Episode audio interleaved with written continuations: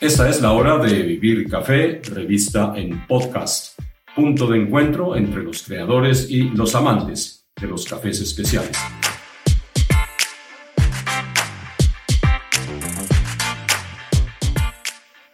Les habla Hugo Sabogal y bienvenidos. Hoy nos vamos de viaje por caminos, laderas, valles y montañas para acercarnos a la diversidad del café colombiano. Perdón, de los cafés colombianos, como debemos acostumbrarnos a decir.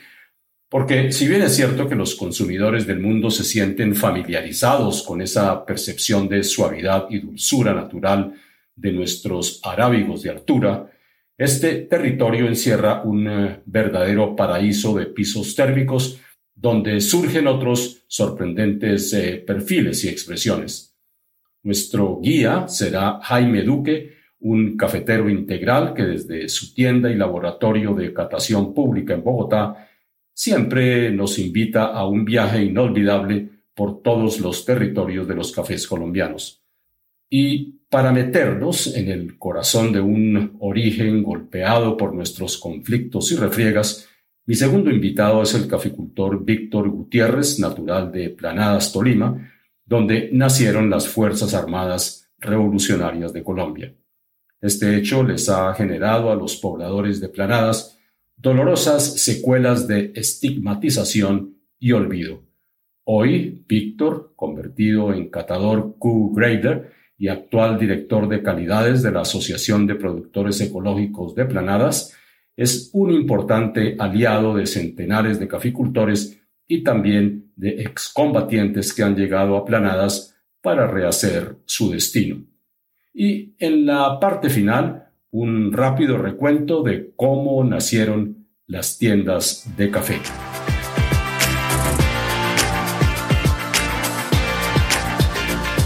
Esta es la hora de Vivir Café, revista en podcast. Jaime Raúl Duque Londoño es ingeniero agrónomo con especialización en administración de empresas. Estuvo vinculado a la Federación Nacional de Cafeteros como integrante del Comité Departamental de Quindío. Ha estudiado y domina todos los procesos de producción, incluidas las tareas de exportación y comercialización de cafés en varios mercados como Estados Unidos y Europa.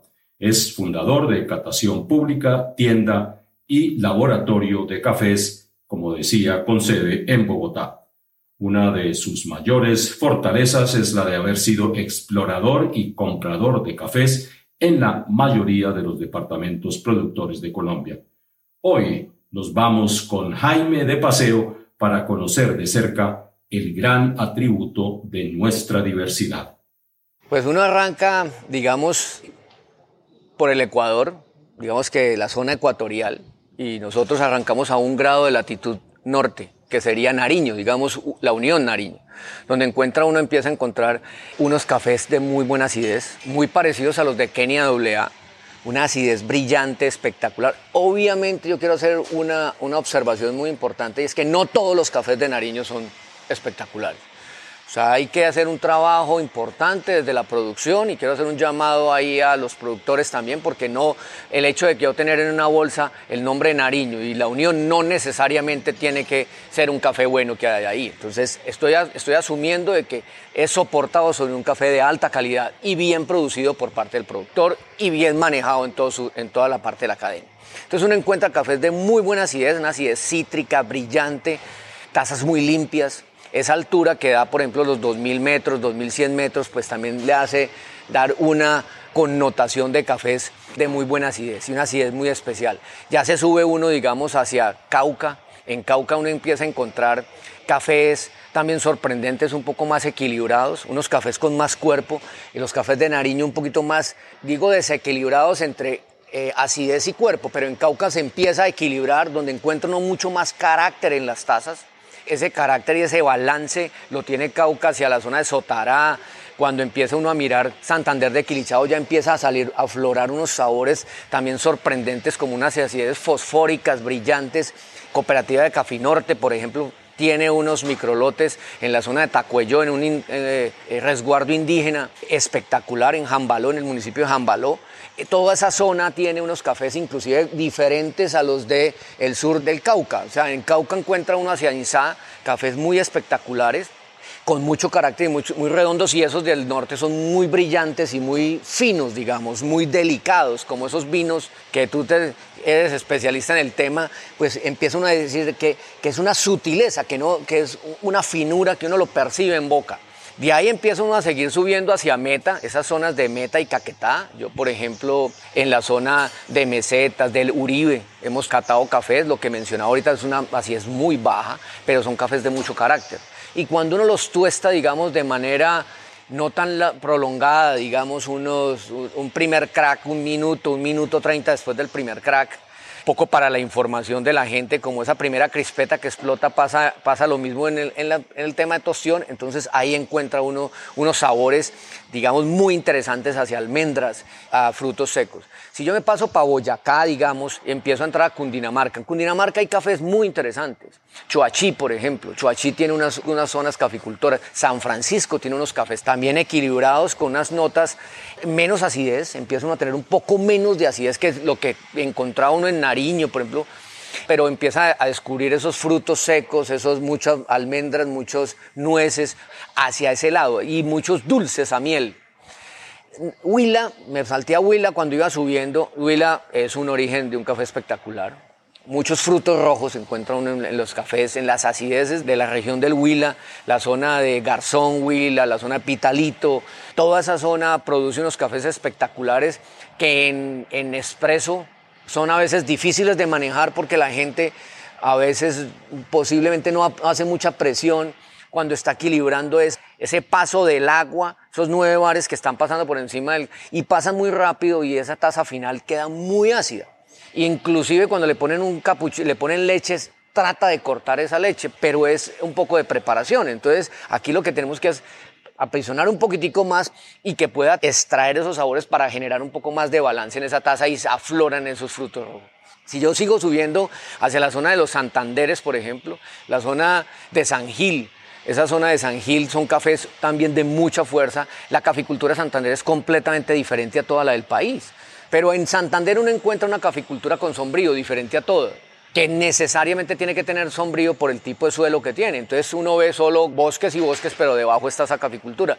Yo digo que los cafés de Santander son espectaculares desde el punto de vista de sostenibilidad. Brillan la sostenibilidad porque es un sotobosque lo que uno ve ahí y ahí hay una interacción de muchas, digamos, eh, animales, insectos, controladores biológicos, fauna y flora que se asocia pájaros, lo de, eh, las certificaciones de Beer Friendly, pues ahí están en, su mayor eh, expresión. Es un café también de mucho carácter, muchas notas achocolatadas y mucha fuerza. Es, eh, no, hay tampoco mucha acidez, obviamente, pero sí tiene, digamos que un poco menos de acidez que lo que uno encuentra en Cauca, pero en, en Santander uno encuentra mucha más fuerza y mucho más chocolate. Y ahí se, me paso para Antioquia. Antioquia pues tiene N perfiles, definitivamente uno, 110 mil productores tienen que mostrar y sobre todo esas cordilleras, esas, esas microclimas que existen, por ejemplo, hacia Venecia o hacia Ituán, Guanorí, esas zonas arriba en el norte, pues lo hacen eh, expresarse de diferentes formas. Antioquia, Antioquia tiene unas zonas muy especiales desde el punto de vista de, de su fermentación, el tipo de fermentación y esa fermentación hace que tenga unas notas como acidez, como hacia maracuyá o ese tipo de cosas. Eso a eso lo asocio yo. Son acideces muy especiales, inclusive uno en taza podía reconocer algunas Andes, eh, la zona de Salgar, por ejemplo, son cafés muy espectaculares. La cooperativa de Salgar saca unos cafés espectaculares. Concordia. Concordia, exacto, jardín, ese es, eh, y, y, con unas alturas interesantes y unos suenos ricos en materia orgánica. Y si nos metemos al eje cafetero, pues encontramos en Caldas, hay unos cafés muy buenos. Yo siempre he comprado cafés del de Caldas también, que me parecen muy interesantes. Risaralda compro mucho en Santa Rosa, en una zona, que, en unas fincas que se llama La Ribera, hay en el municipio de Santa Rosa, donde tienen unas variedades especiales también. Y en el Quindío encontramos también unos cafés equilibrados. La zona de, Génova tiene un ecotopo diferente a todos los ecotopos del Quindío. En el, Quindío hay dos ecotopos y, y se atraviesa desde Quimbaya hasta toda la cordillera, pero llegando a, hay una, al final de Pijao a encontrar allá a la zona de Génova, ahí, ahí tiene otro cotopo y ahí hay un perfil muy amoras, muy hacia vinosos, unos sabores muy vinosos y muy especiales. Eh, Génova tiene un, un potencial en taza enorme. Pijao se parece mucho a, la zona de, Cauca, son muy equilibrados y de muy, buena, muy buen carácter. Pero en términos generales nuestros cafés son muy afrutados, son muy afrutados aquí en el Quindío y yo diría que en Risaralda igual. Obviamente uno está siendo muy atrevido porque cada finca puede producir hoy un café y un perfil especial. Entonces empiezo ya uno a ver, por ejemplo, Sur de Bolívar. En Sur de Bolívar nos hemos sorprendido de unas tazas espectaculares unos cafés. No hay mucha complejidad, pero son unas tazas muy, como dicen los gringos, drinkable, muy fáciles de tomar. Entonces eso le llama mucho la atención a la gente. Cuando uno lo sirve en una taza, lo sirve en un Hermiston, lo sirve en una Chemex, la gente lo disfruta. Más que posiblemente un café natural o con procesos o con mucha fermentación. Entonces ahí eh, eh, esa zona tiene el sur de Bolívar ese carácter. Si nos subimos ya para Cesar, por ejemplo, y nos metemos en la Sierra Nevada, encontramos tres departamentos que son Magdalena, Cesar y Guajira. De los tres ofrecemos diferentes por donde se compren.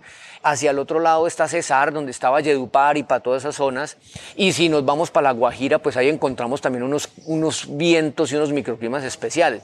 Yo diría que esa es una zona que tiene un potencial enorme de comercialización.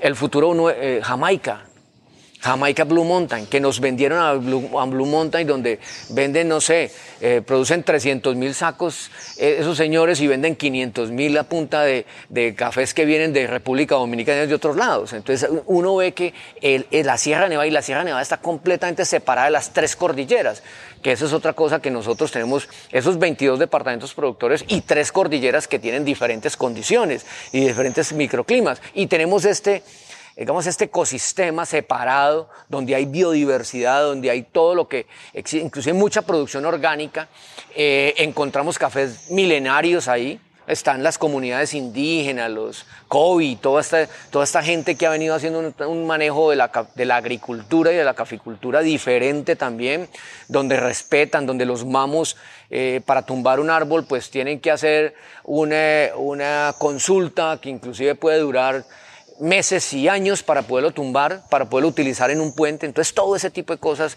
hacen también, le suman a esos sabores de la caficultura Colombia. No solo son los descriptores en taza, sino toda la biodiversidad, la gente que está involucrada y donde empecemos a meter todo eso de microclimas, todo el comportamiento de las personas, pues hacen unas tazas completamente maravillosas en cualquier lugar del país. El valle, el valle, yo, hay unas zonas que en algún concurso que nos invitaron, tal vez unos cuatro años, yo escogí un café que era de la Florida. A la gente le sorprendió porque creo que yo, yo inclusive llegué y dije, ve, qué raro, yo fui el único que a mí me gustó esto. Me parecía que era una, como a, ciruelas, a ciruelas pasas, me, llamó la atención, me, me, pareció espectacular. Inclusive al caficultor lo llevé a catación pública para que estuviera conmigo tostando ese café. Y hoy Florida es un origen especial muy, muy reconocido.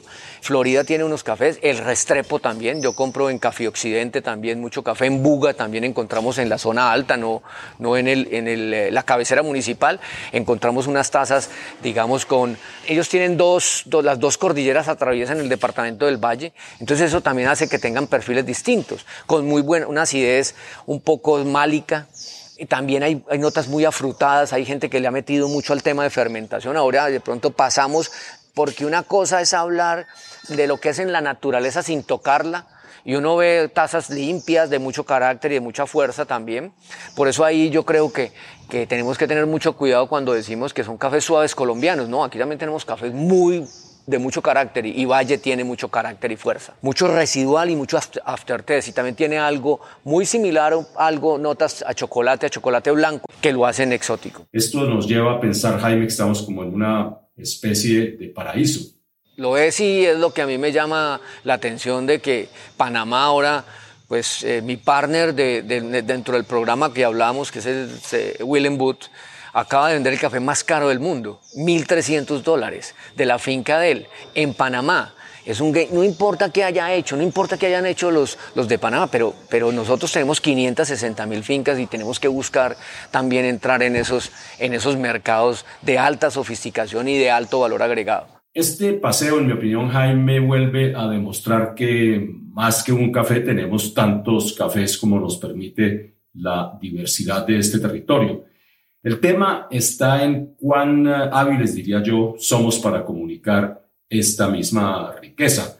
Porque si no comunicamos esta riqueza, creo yo, con términos menos especializados y más sencillos, y eso lo he repetido anteriormente en este espacio, corremos el peligro de no sumar adeptos a esta vastísima e inagotable despensa de cafés. ¿Qué piensa usted, Jaime?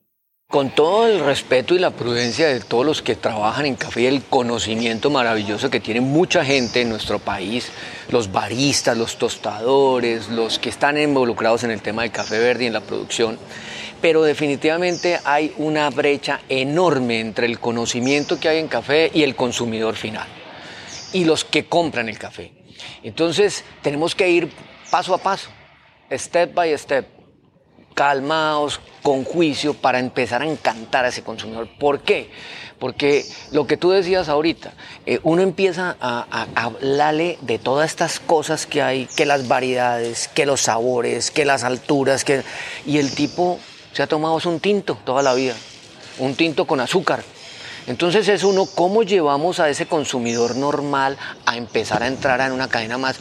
Que sea la primera palabra, yo inclusive en una frase la tengo en catación pública, es la conciencia con ese. La conciencia de esa persona que cuando esté tomando ese café, sea consciente, cualquier cosa que diga, me sabe más dulce, que empiece a, preguntarse qué es, qué, qué me estoy tomando, porque normalmente todos hablamos de café y que es un espacio maravilloso ir a tomarse un café a un sitio, pero nos la pasamos es hablando y se nos olvidó del café. Ahí hay que invitar un poco a la gente con mucha prudencia a que, mire, tómeselo sin azúcar o utilice menos cantidad de azúcar porque con una cucharada de azúcar quedó perdido el café, quedó, quedó perdido todo el esfuerzo que hicimos todos en la cadena. El, tipo le echó dos sobres de azúcar y se lo tiró. Uno no le echa Coca-Cola a un whisky de Malta, a un single malt de 21 años, se lo toma puro casi. Entonces, la invitación es un poco a que la gente cuando lo muela, huela. No importa, aquí no necesitamos ser expertos, no necesitamos ser Q-grader catadores especializados. La gente tiene por naturaleza. Estamos dotados todos de todos los sentidos. Entonces básicamente es que huela y diga, esto me huele a qué. Es empezar a asociar a qué. Hombre, me huele como, como a unas notas a miel, como unas notas a almendra. O simplemente me parece delicado. El término, cuando uno le pregunta, bueno, ¿y cómo le gusta el café? Yo, nosotros tenemos en nuestra barra 20 frascos con 20 orígenes. Y era la primero que yo aprendí. ¿Cuál de todos quiere, señora? Tenemos 20 cafés, uno de la Sierra Nevada, todo eso que estábamos hablando. La persona se paraba y me miraba, yo no sé, uno asusta al, al, cliente. Entonces la idea es, yo ya terminé y, tratamos de decirle, huela, eh, huélalos, no importa, mire el nombre, allá el nombre está que dice Quindío Pijao, huele y, y, coge el otro, inclusive con el solo hecho de pasar de un frasco a otro, dice, uy, sí, sabe distinto, casi que la gente no cree que el café huela distinto entre diferentes cafés. Entonces es un tema de educar poco a poco, de hacerlo simple también, de que cuando empecemos a preparar, no empecemos, ¿qué es que la Chemex necesita 92.5 eh, grados centígrados de agua? Eso asusta. No, hierva el agua. Señora, cuando tenga el agua hirviendo, déjela reposar y esa es la que utiliza para la prensa francesa. No lo eche hirviendo porque quema cosas muy elementales. Trate, señora o señor, de comprar el café en grano y muélalo en su casa y huélalo. No, es que no tengo molido. Tranquilo, ¿cómo quiere que le muela el café? Grueso, medio. O sea, haciendo muy simple la preparación. Y finalmente hago el comentario, aquí nos podíamos demorar mucho rato, pero el comentario de una máquina de expreso, porque el expreso es una super bebida. El expreso es una, vida maravillosa y la gente cree que eso es muy fuerte, que eso es muy, uy, eso, eso me sabe, eso no me, dejó no me dejó dormir cuando me lo dio Jaime, viendo que tenía menos cafeína. Entonces, el expreso es una bebida y entonces cuando llega la máquina del señor y entonces uno empieza, esto es una máquina eh, sin eso que eh, controla la temperatura, yo aquí puedo manejar, se empieza a alejar cada vez más y a dar y a pensar el consumidor de que yo nunca podré tener un expreso en mi casa. No, eso hay que hacerlo fácil. Eso es una máquina sofisticada, hace un expreso, usted también lo puede hacer en su casa, en una máquina pequeña. No tendrá las mismas condiciones de esto, ni el vapor, ni, la, eh, ni es el Ferrari, lo va a tener en su casa, pero usted sí puede producir un buen expreso en su casa con una maquinita normal, invitarlo a eso. ¿Cómo lo hace? Mire, hágalo, no eche tanta cantidad de café, muélalo más finito y degústelo. A veces la gente en el expreso tiene, tiene, cometen un error que me parece a mí muy grave y es que como lo ven tan concentrado, solo tratan de sorber, como un poquitico. Ese poquitico es muy agresivo. Es un trago, un sorbo grande. Tómese un sorbo grande y le llena la boca. Y son dos momentos diferentes. Entonces esto es lo que todos los días tratamos de hacer en catación pública estamos tratando de decirle a la gente, mire, disfrútelo, tal cosa. Y, el, y ese café fino, por eso hay que tener mucho cuidado cuando vendemos un café fino, que sea realmente fino. Porque hay veces que cobramos mucho porque es un geisha o un geisha, que es la palabra correcta. Pero ese, ese geisha eh, lo produjeron mal no le pusieron amor. Entonces va a ser una tasa muy regular. Entonces eh, cobré mucho y ahí va a tener una experiencia también mala el, consumidor. Entonces ahí también tenemos que dar un poquitico de pedagogía siempre que vendamos un café costoso, cómo prepararlo, dar unas recomendaciones, unos tips. El agua, por ejemplo, es el 98.7% de una bebida de filtrados y no le ponemos cuidado al agua. Entonces, y ahí podíamos también quedarnos mucho rato hablando del agua, pero mínimo decirle al consumidor tenga un agua de botellón o de porrón para y póngala a hervir, o sea, o filtrada por un eh, filtro de esos de níquel, pero no la saque directamente con llena de cloro desde, desde la llave. Entonces, esos tips son los que normalmente estamos tratando de llevar. Y cuando empiece una persona que quiere hacer un cursito, nosotros tenemos cursos de 15 minutos puede estar ahí en 15 minutos, al menos le contamos algunos tipsitos. Ir subiendo, un cursito de una hora tenemos también, o de un día, o de seis días, como puede ser una catación. Entonces es uno ir paso a paso y digamos que hemos diseñado ese paso a paso para que el que quiera hasta dónde quiero llegar, yo creo que nosotros tenemos esa oferta para darle a la gente y llevarlo de la mano. Y eh, además, Jaime, es muy común oírles decir a muchos visitantes y expertos internacionales que Colombia es un país eh, bendecido por la calidad de sus cafés y la diversidad también de producto, pero también es eh, común oírles decir que los consumidores eh, nacionales no conocen lo que produce su tierra. ¿Qué piensa usted? Sí, hay, hay, una, hay una, entre los colombianos hay unos que saben mucho y son muy poquitos. Y hay, y hay la gran mayoría hay mucho desconocimiento. Eh, uno lo que ve es que es, tratar de atender, tratar de atender a la gente, hacerlo muy simple, llevándolo a, ellos al, a, que, a, que, se interesen, a que, a que se interesen eh, por, el, por un producto que es maravilloso, que es un producto nacional que está en toda la geografía de nuestro país casi, donde ha, significado, que ha significado.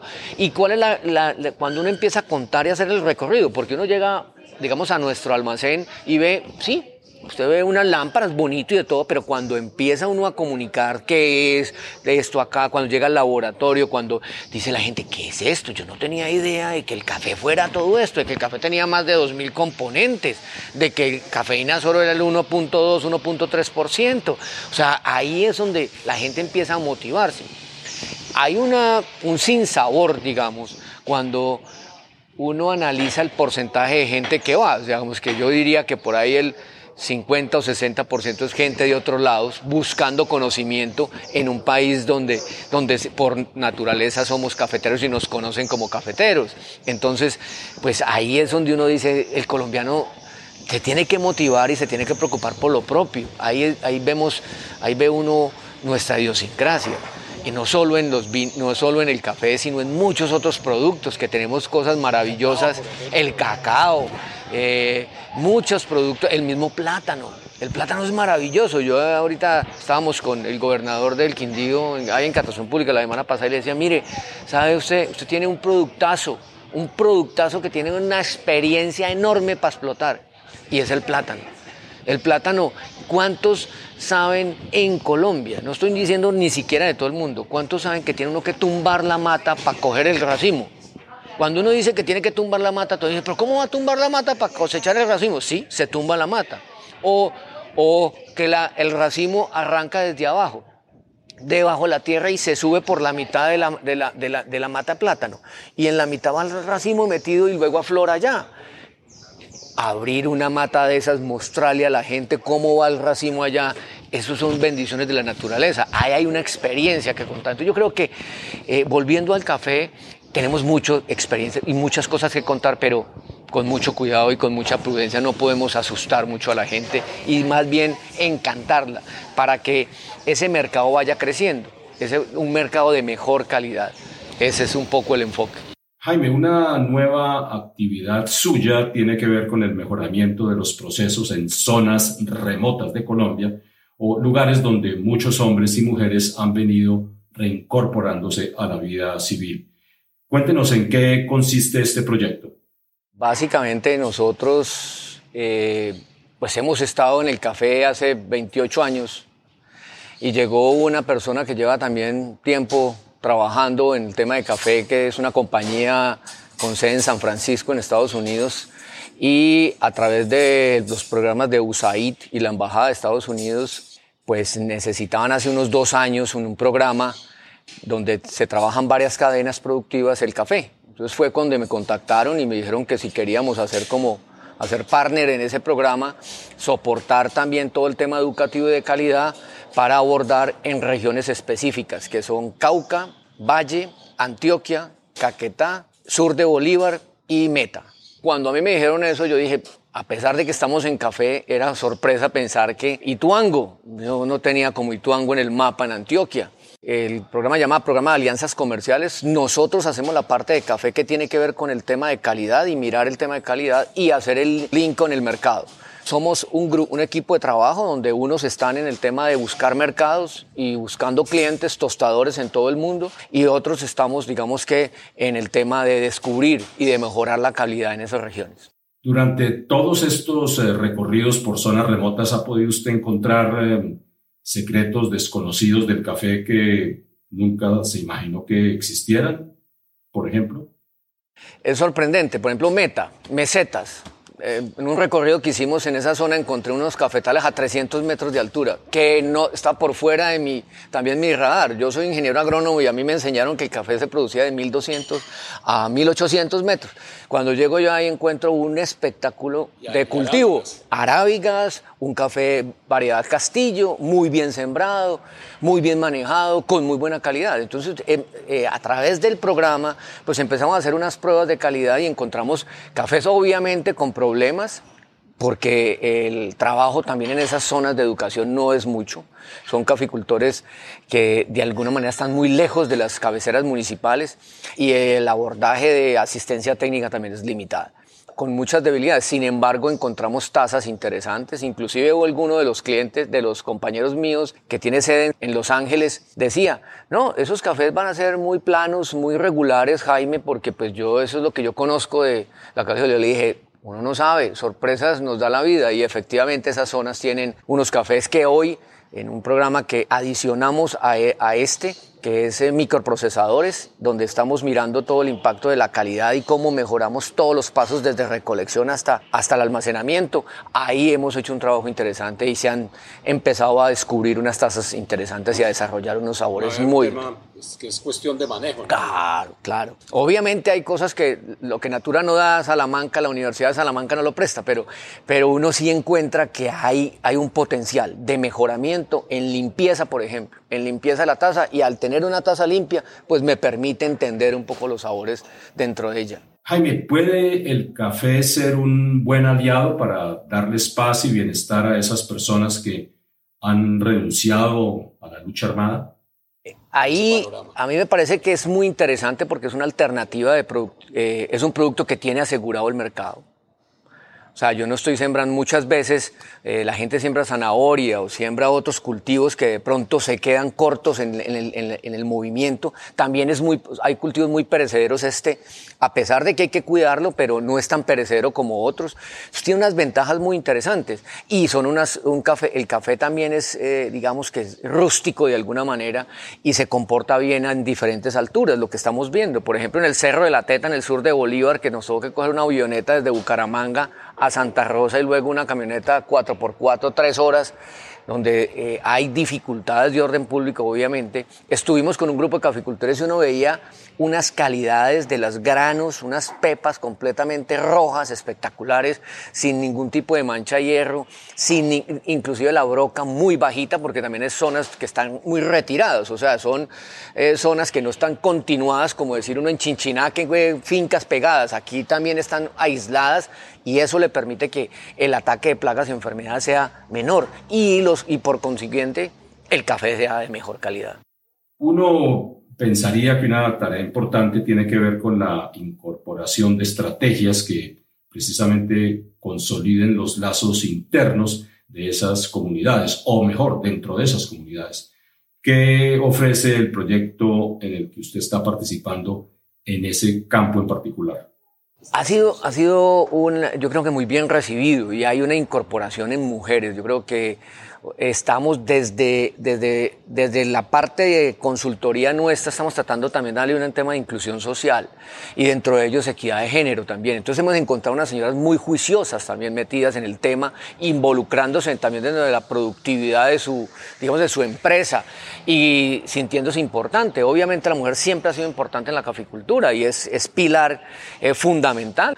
Y el café tiene algo de magia definitivamente. Hay, hay algo, yo no sé cómo se llamará, pero pero también cuando la gente empieza a meterse, inclusive en la producción, pues empieza a llamarle la atención, empieza a preguntar más y tiene mucho que enseñar. Tiene que, todavía hay mucho que enseñar para, para los productores y para todo el mundo en la cadena.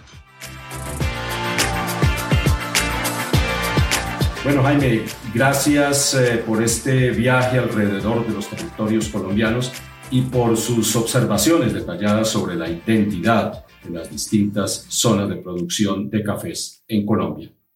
Están ustedes conectados con Vivir Café, revista en podcast. Nos puede buscar en Apple Podcasts, en Spotify Podcasts o Google Podcasts o en el portal vivircafé.co.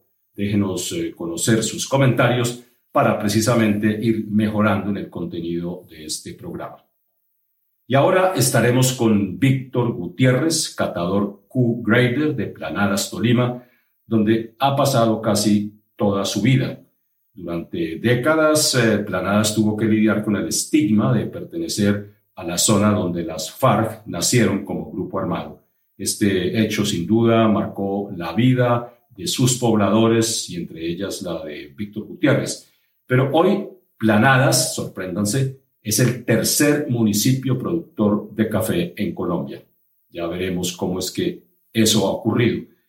Este es el testimonio, pues, de un joven que de cosechador, ayudante y pequeño productor ha pasado a ser uno de los seis catadores Q-Grader y de los 30 catadores con que cuenta el municipio de Planadas, como para que nos demos cuenta la dimensión que ha adquirido ese lugar de la geografía colombiana. Víctor es también fuente de apoyo para más de 5.000 familias productoras del grano y también un orientador cafetero para los nuevos desmovilizados. Víctor, el municipio de Planadas tuvo un comienzo siempre muy agitado. Mucho antes de que fuera formalmente un municipio, también fue un lugar al que estaban destinados muchos reclusos eh, colombianos. Recuérdenos eh, algo de esa historia. Sí, señor, pues eh, como, pues como muchos saben, pues, para nadie es un secreto, Planadas pues es donde nacen las FARC hace más de 59 años y pues eso nos hace que, es un municipio con, pues yo creo que con muchas dificultades para, para arrancar, pero pues estamos en pleno arranque, yo creo. Pues Planadas es un municipio muy nuevo, tiene 50 y es más nuevo que las FAR realmente, porque las FAR nacieron cuando Planadas era un corregimiento solamente, eh, pues antes de eso era una cárcel penitenciaria donde se venían a pagar condenas de contrabando, más que todo de tabaquismo y alcohol, que era en ese tiempo, pues Gaitania, cárcel de Gaitania y pues era como una cárcel agropecuaria, que era donde los presos venían a pagar sus condenas con, con trabajo y, cuando cumplían la, la, condena pues podrían quedarse en, fundando tierras, o sea, se podrían formar su, sus tierras y traer su familia. Entonces, Gaitania es un, un corregimiento con mucha cultura paisa, pues los, son muchos antioqueños, muchos caldenses los que fundaron ese, ese sector pero eh, evidentemente nada de esto impidió, a pesar de todas las dificultades, que Planada se convirtiera en el centro cafetero que es hoy. Recuérdenos por qué Planadas ha llegado a ocupar esa posición hoy en el mapa cafetero colombiano. Realmente es el, el tercer municipio más productor de café de Colombia. Es el primer municipio en el departamento del Tolima y pues nos destacamos por tener muy buena calidad. Somos ganadores de dos tasas de excelencia en 2006 y 2015. Somos finalistas casi en, en todas las tasas de excelencia que hace eh, a nivel nacional. Y hoy en día pues nos destacamos también por ser un municipio orgánico. ¿Y qué le ha permitido a Planadas consolidarse en esa posición de liderazgo a escala local y nacional? Sí, señor, pues afortunadamente Planadas cuenta con eh, la totalidad de la, pues con muy buena parte de, de, su área sembrada, son, son terrenos nuevos donde, pues digamos, 10, 12 años nomás, o sea que prácticamente son suelos muy nuevos, hay mucha, mucha actividad microbiana todavía, entonces eso nos, nos facilita para poder ser, pues para poder tener una agricultura eh, orgánica y sostenible sin, sin, tantas dificultades como en otras partes del, pues, de la nación. no es eh, coincidencia que Planada se haya convertido en un lugar que facilita la asociación entre productores, más ahora que los eh, reinsertados forman parte de su comunidad. ¿Cómo ha sido esa integración? ¿Fácil, difícil? ¿Cómo se han sentido ustedes?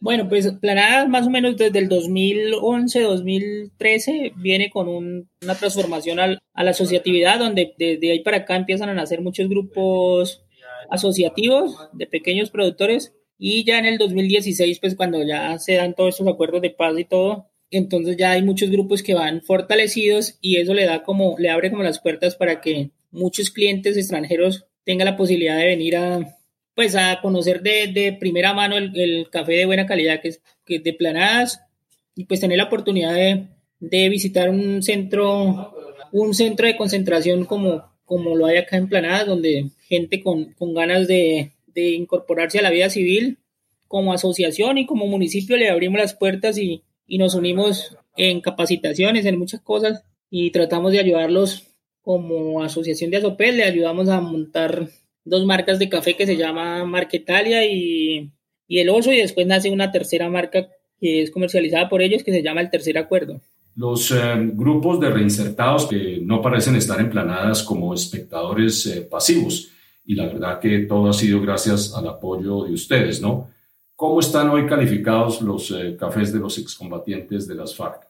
Pues ellos tienen muy, muy buena acogida en, en los cafés tostados y molidos porque pues es lo inicial que ellos que ellos vieron como la más, la ruta más corta para, para tener un comercio y ellos pues con solo ser café producido por ellos ya tienen un muy buen marketing, venden a muy buenos precios, pues no son tan grandes los volúmenes, pero, pero ya arrancan con ese tema y están pensando ya en, en un proyecto o tienen un proyecto formulado para una trilladora de, de café allá en, el, en esa zona donde pues hay muchas, muchas fincas alrededor y ellos lo que quieren es pues aprovechar toda esa materia prima y y convertirse en ellos en una empresa a futuro. Dejando atrás todos estos temas, hablemos ahora de por qué Planadas cuenta con unas características muy aventajadas para producir cafés de altísima calidad. ¿Cuáles son, eh, Víctor? Bueno, pues como le decía, eh, Planadas es un municipio cafetero, pues cuenta con otros, con otros cultivos como es el cacao, como es eh, la panela, el frijol, la ganadería y muchos cultivos más, pero inicialmente el mercado principal es el café. Contamos con más de 13.000 hectáreas de, de, café sembrado en la región, con más de 5.600 pequeños productores, porque pues son pequeños porque todos están en un promedio más o menos de 2 hectáreas, es lo que arroja el, los, los informes de comité departamental. Entonces hace que la caficultura pues sea, en el tema orgánico sea pues muy fácil porque prácticamente es mano familiar, muy poca la mano contratada para las labores del cultivo de café, entonces eso le facilita a uno un poco hacer esta labor por ser las fincas tan pequeñas. Pero desde el punto de vista también del café, ¿qué facilita que tenga esa nueva identidad en el sentido de ser eh, un producto orgánico y tal vez más que otros de otras regiones de Colombia?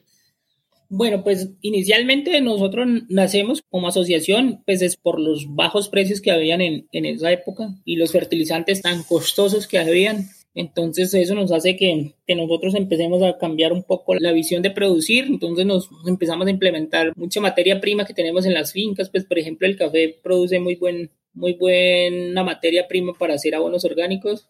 Y de ahí empezamos pues como a, a, buscar mercados directamente nosotros, como buscarle un valor agregado a, ese café. Y pues dentro del municipio yo creo que habemos más de 25, de 27 asociaciones de pequeños productores. Pues la más grande yo creo que tiene, creo que somos nosotros con 350 asociados entre café y cacao. Y de ahí para abajo, asociaciones con 100, con hasta por ahí con 70 asociados, todos con su canal de comercialización específicamente de su grupo, con su laboratorio de calidad en su sede principal, con un equipo técnico acompañando los, procesos de, producción de cada finca. Y no, todo eso es lo que, lo que se le brinda al productor, pues primero que todo es un mejor precio, un precio más justo porque pues también tenemos una certificación de comercio justo. Y principalmente es eso, poder llegarle con mejores precios al, al productor y de ahí para adelante siguen capacitaciones de calidad donde donde el productor se capacita constantemente, donde los jóvenes tienen eh, apoyo para capacitarse en, los cultivos que hay en la región o, pues lo que ellos quieran irse a estudiar a, a una universidad o, o, a un instituto. Entonces la organización los apoya con algo de, de dinero para eso. Una garantía de éxito de estos programas sin duda es enganchar a los jóvenes eh, nacidos en la zona, en planadas y alrededores para que si tienen que irse a estudiar por fuera, pues queden motivados para regresar, ¿no es cierto? Sí, pues realmente ellos, por ejemplo, cada, cada joven que esté en la universidad o en un instituto, eh, pues haciendo carreras profesionales, tiene un apoyo de 500 mil pesos semestrales y tiene que pagar una semana de trabajo cuando él, cuando él regrese, contribuir con una semana de trabajo dentro de la organización, haciendo cualquier trabajo que haya o si es en la profesión de él, pues mucho mejor. Y um, obviamente hay una discusión a escala nacional acerca de los recursos para el apoyo a los reinsertados. ¿Cómo ha sido esa situación en Planadas? ¿Ha habido recursos que se les haya facilitado o están todavía a la espera?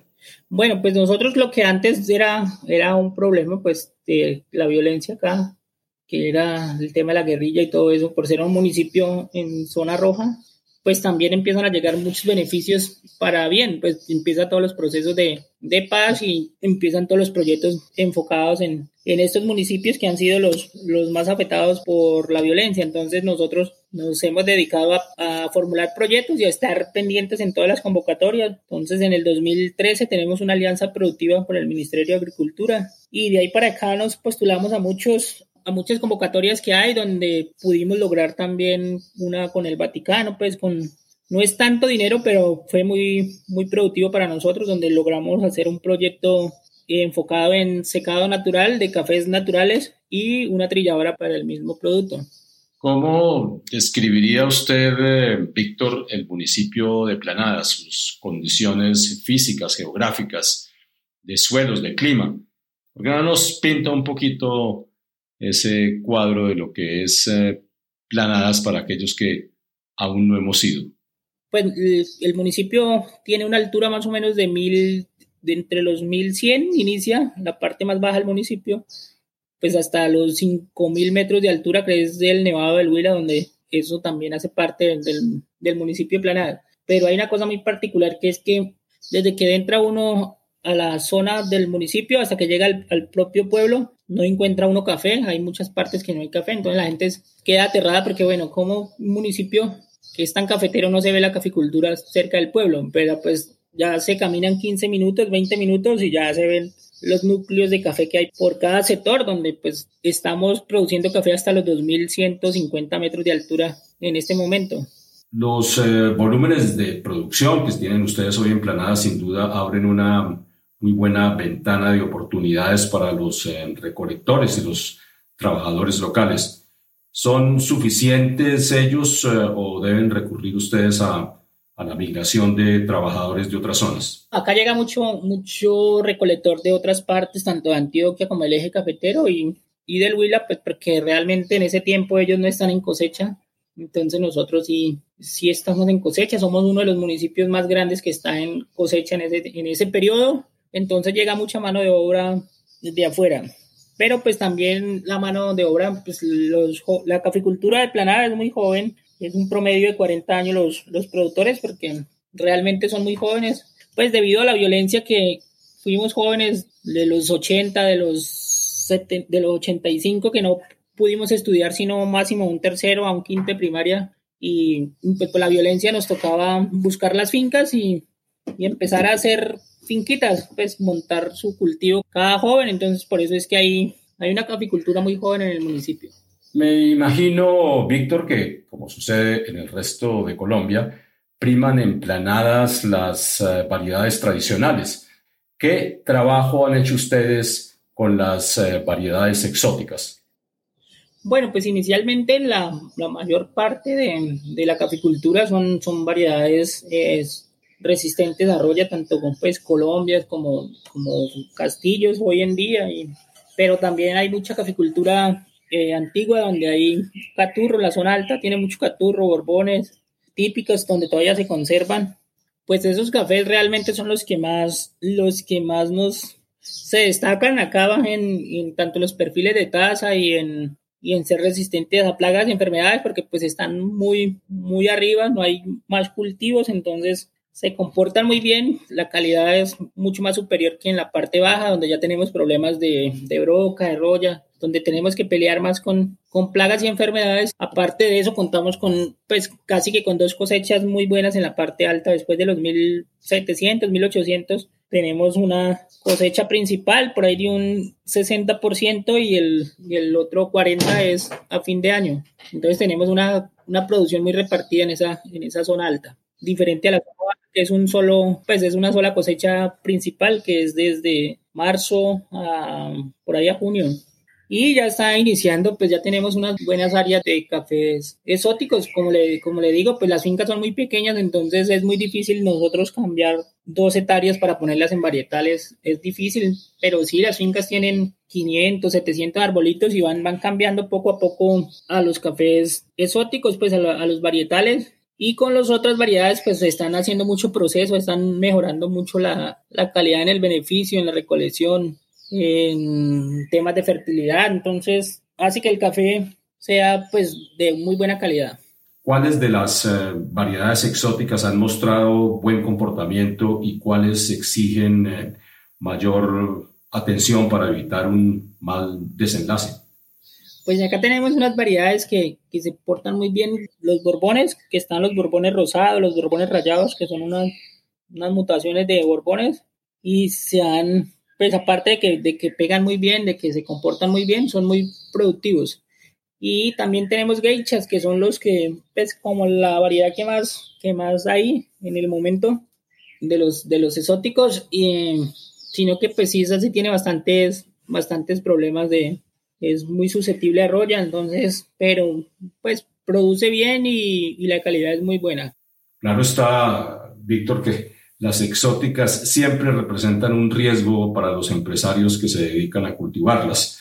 Mm, esto se debe en gran parte a que no existe apoyo técnico suficiente para enfrentarse a plagas y a otros problemas. ¿Cómo protegen ustedes los cultivos de exóticas en, en planadas?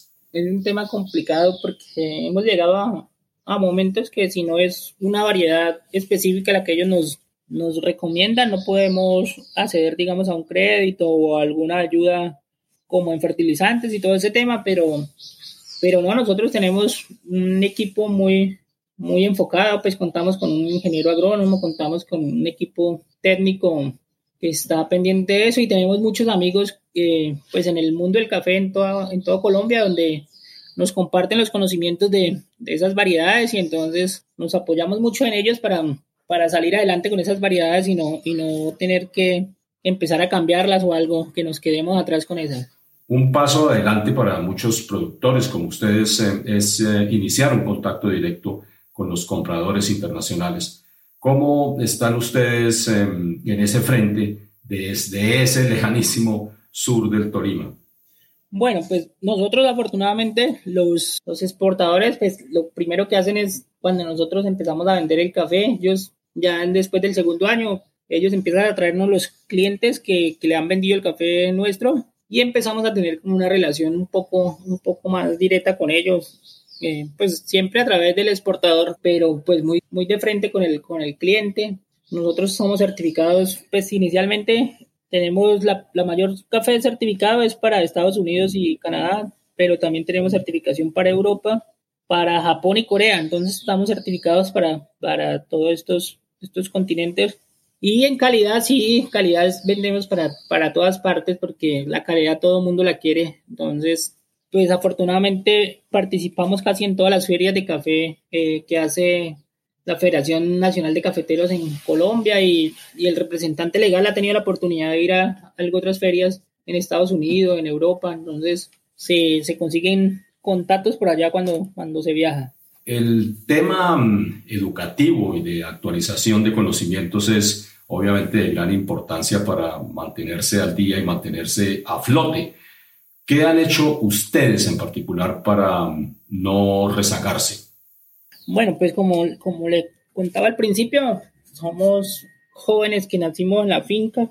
Desde muy jóvenes conocemos toda la, la caficultura en las fincas y conocimos este tema de la asociatividad, nos, nos causó curiosidad, nos, nos asociamos y empezamos a, a, capacitarnos. Tuvimos la oportunidad de que pues, la asociación nos brindó esa oportunidad de capacitarnos y ya son seis años, vamos a completar siete años en, este, en esta labor donde pues afortunadamente ya cuento con una certificación eh, Q-Grader y un Q-Processing que es como un productor, ah, pues una certificación para productores.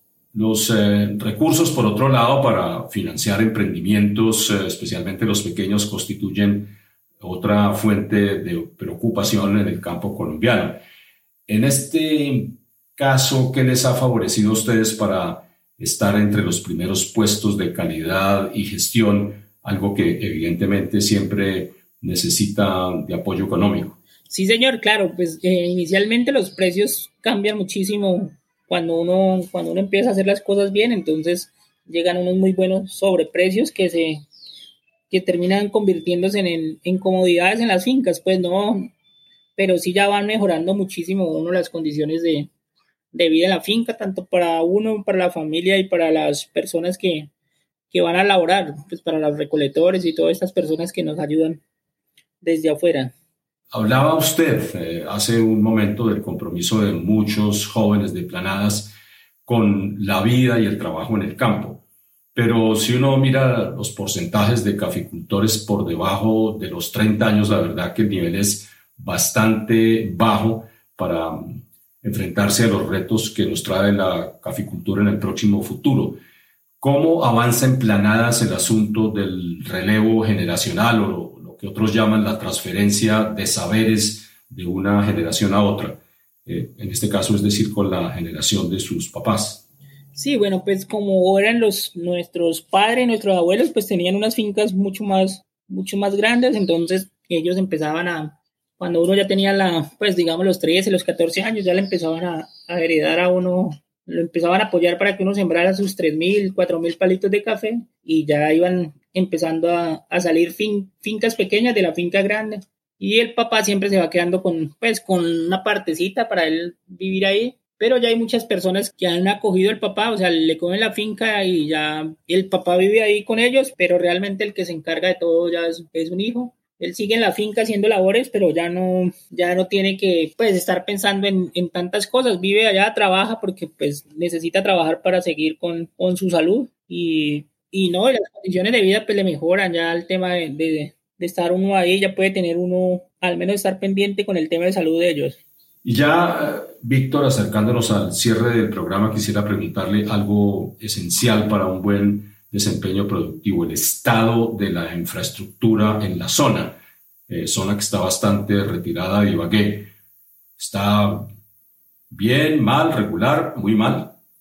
Sí, acá es complicada, las vías terciarias, secundarias y terciarias pues son, son complicadas. Nosotros estamos a más de 280 kilómetros de, de la capital Ibagué, donde siempre se tarda uno entre 6 y 7 horas para entrar al, al casco urbano y de ahí para las veredas ya son, son destapadas, son bastante, bastante complicadas. Bueno, en los últimos años le han puesto un poco de cuidado a las, a las vías, ha habido algo de, de mejoramiento, pero no deja de ser difícil de todas maneras siempre el transporte en esta zona.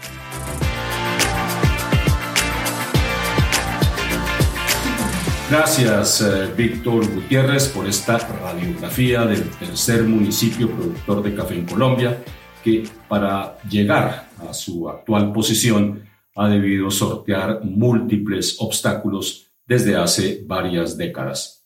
Y también gracias a Jaime Duque por ese viaje por los cafés de Colombia. Muy ilustrativo eh, y seguramente animará a muchos de quienes eh, me oyen a aventurarse a conocerlos.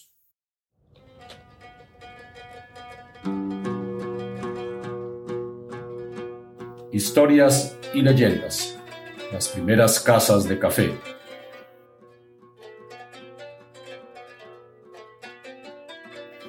Hace un par de semanas me referí al anuncio sobre el descubrimiento de Yemenia, el nuevo grupo genético de la especie arábiga y señalaba en ese momento que la gran propagación del café en el mundo antiguo se hizo desde Yemen, una de las más importantes regiones del sur de Arabia, especialmente su puerto de Moca.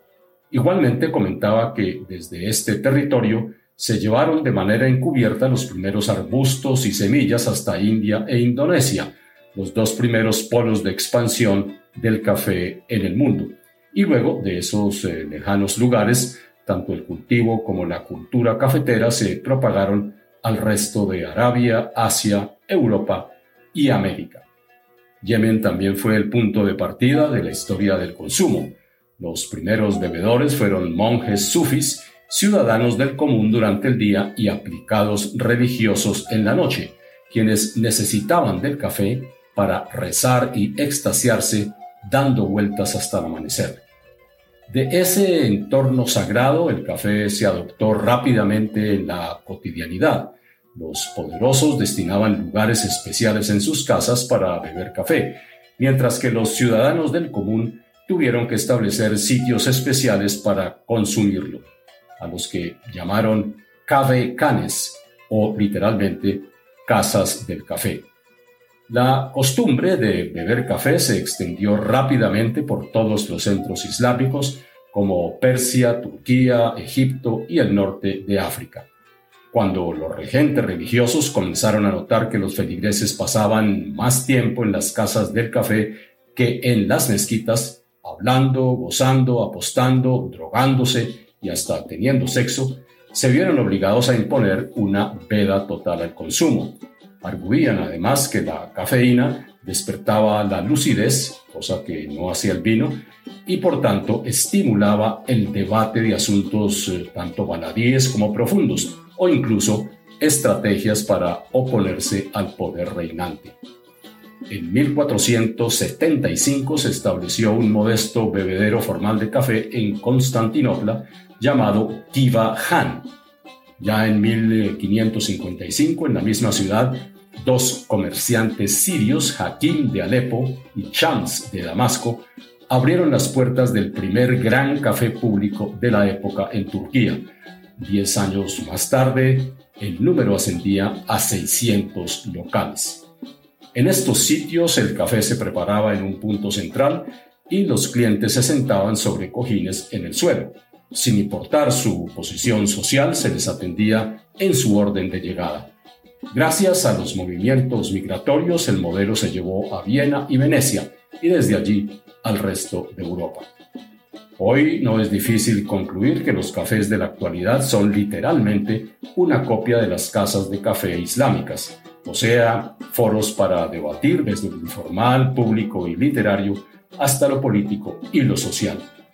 Esos primeros clientes, eh, políticos, escritores, artistas, pensadores y tramadores de derrocamientos y revoluciones, hemos pasado a profesionales, oficinistas, amigos y diletantes diurnos y nocturnos que encuentran en el café un segundo espacio vital después de su casa. Disculpas eh, muchas, la verdad, a quienes estuvieron esperando la emisión sobre las mujeres eh, caficultoras programada para hoy, pero el contacto con eh, muchas de ellas llevó más tiempo de lo esperado como consecuencia de la pandemia, por un lado, y de las distancias que deben recorrer muchas de estas caficultoras para acercarse a las zonas urbanas donde haya facilidad con las comunicaciones. Pero bueno, finalmente he hablado con todas las protagonistas y nuestra próxima misión estará dedicada a las mujeres cafeteras, si no las dos próximas, porque de un momento a otro el material comenzó a correr a torrentes. Gracias por su tiempo y por su atención. Nos encontraremos aquí en Vivir Café, revista en podcast, en dos semanas. Hasta entonces.